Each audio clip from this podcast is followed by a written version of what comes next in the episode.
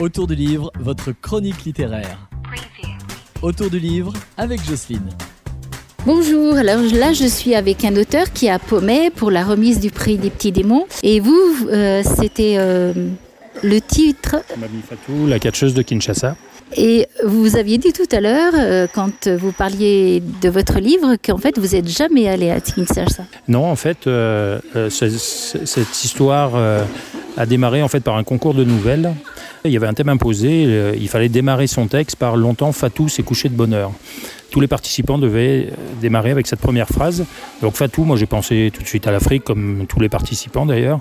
Et euh, se coucher, en fait, je l'ai. Bon, j'ai un, un passé de, sportif, j'ai travaillé dans les écoles. Euh, J'avais vu un reportage sur des combats truqués de boxe. Et euh, on, demandait à un des boxeurs, à mi-combat, de se coucher sur le ring, donc de, simuler un chaos. Et en contrepartie, euh, on lui donnait un peu d'argent. Et, donc j'ai tapé sur mon, module euh, internet Afrique, boxe, combat truqué. Donc je suis atterri sur plein de pages différentes et j'ai fini par atterrir sur une page d'un photographe belge euh, qui s'appelle Colin Delfos et qui a fait tout un travail sur le catch à Kinshasa. Euh, il a fait une très belle expo qui s'appelle Les sorciers du ring et ça m'a donné envie d'écrire cette histoire euh, de ces deux enfants qui découvrent une drôle de valise dans la cave de leur immeuble avec des gris-gris magiques, un article de presse jauni qui raconte un combat de catch mythique entre une certaine Fatou Mboloko et Niaou Niaou. Et euh, les enfants ont l'impression de reconnaître sur la photo de ce vieil article jauni euh, la mamie Fatou qui habite dans leur immeuble. Et donc ils vont voir cette mamie Fatou en disant mais qu'est-ce que c'est que cette histoire? Est-ce que c'est toi qui faisais du catch?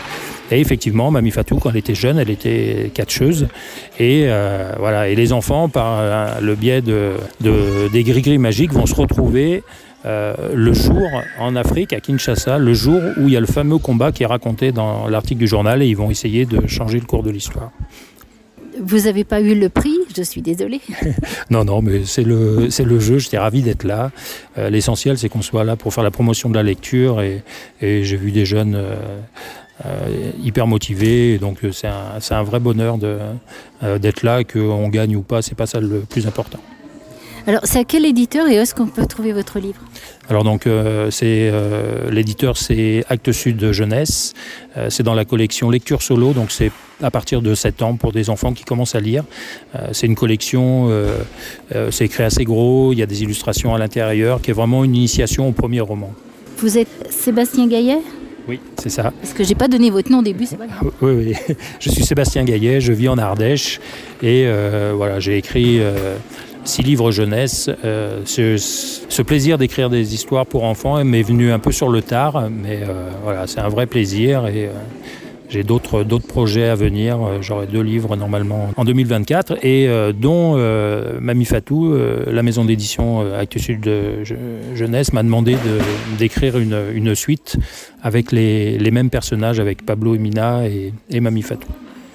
Je vous remercie beaucoup, puis bonne, comment bonne chance, bonne... Oui, merci beaucoup et vive la lecture. Exactement, merci.